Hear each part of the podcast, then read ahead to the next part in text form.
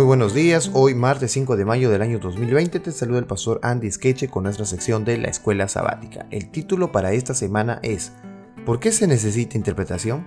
El texto bíblico que nos acompaña se encuentra en Hebreos capítulo 11.6 y dice, pero sin fe es imposible agradar a Dios, porque es necesario que el que se acerca a Dios crea que le hay y que es galardonador de los que le buscan.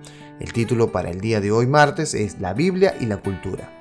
En Hechos capítulo 17, versículo 16 al 32, un texto que nosotros debemos leer en esta mañana especial, un acontecimiento en la vida de Pablo, nos va a enseñar algo acerca del tema que vamos a hablar hoy. Mientras Pablo los esperaba en Atenas, su espíritu se enardecía viendo la ciudad entregada a la idolatría. Así que discutía en la sinagoga con los judíos y piadosos y en la plaza cada día con los que concurrían. Y algunos filósofos de los epicúreos y de los estoicos disputaban con él y unos decían, ¿qué querrá decir este palabrero? Y otros parece que es predicador de nuevos dioses porque les predicaba el Evangelio de Jesús y de la resurrección. Y tomándole, le trajeron al aerópago, diciendo, ¿podremos saber qué es esta nueva enseñanza de que hablas? Pues traes a nuestros oídos cosas extrañas. Queremos pues saber qué quiere decir esto. Porque todos los atenienses y los extranjeros residentes allí en ninguna otra cosa se interesaban sino en decir o en oír algo nuevo. Entonces Pablo, puesto en pie en medio del areópago, dijo, varones atenienses, en todo observo que sois muy religiosos, porque pasando y mirando vuestros santuarios, hallé también un altar en el cual estaba esta inscripción al Dios no conocido, al que vosotros adoráis, pues sin conocerle es a quien yo os anuncio. El Dios que hizo el mundo y todas las cosas que en él hay, siendo Señor del cielo y de la tierra, no habita en templos hechos por manos humanas, ni es honrado por mano de hombres, como si necesitase de algo, pues Él es quien da a todos vida y aliento y todas las cosas, y de una sangre ha hecho todo el linaje de los hombres para que habiten sobre toda la faz de la tierra, y les ha prefijado el orden de los tiempos y los límites de su habitación, para que busquen a Dios, si en alguna manera palpando, puedan hallarle, aunque ciertamente no está lejos de cada uno de nosotros. Porque en Él vivimos y nos movemos y somos, como alguno de nuestros propios poetas también ha dicho, porque linaje suyo somos.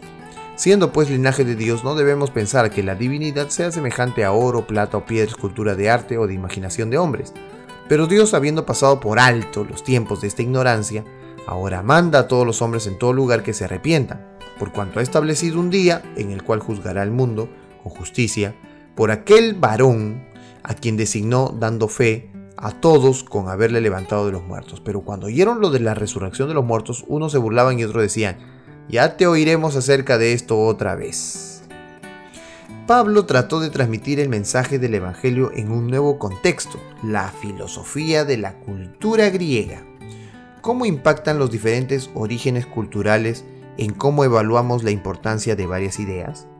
Es útil tener un conocimiento previo de la cultura del cercano oriente para comprender algunos pasajes bíblicos.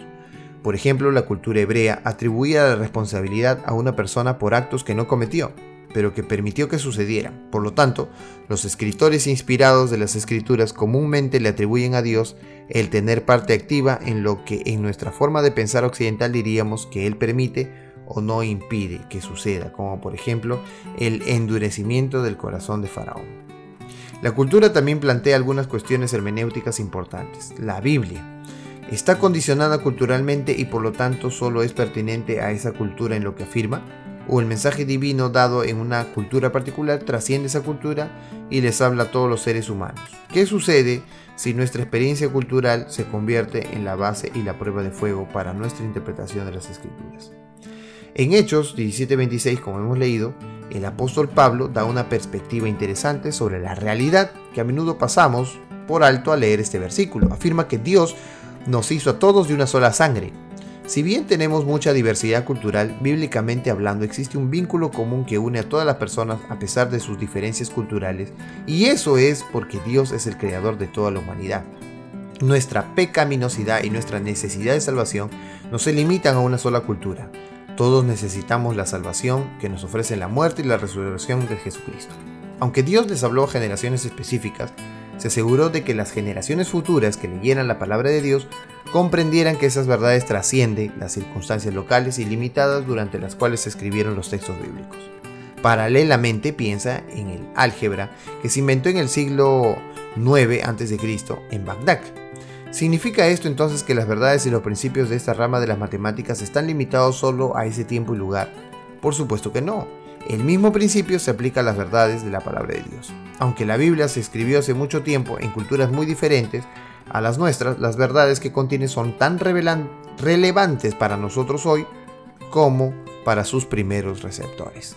Que Dios entonces pueda ayudarnos a entender, a comprender y sobre todo a tratar de comprender que la cultura, eh, específicamente la cultura de la Biblia, trasciende todas las culturas eh, que hoy existen. Que Dios te bendiga y que podamos estudiar la Biblia a través de la escuela sabática.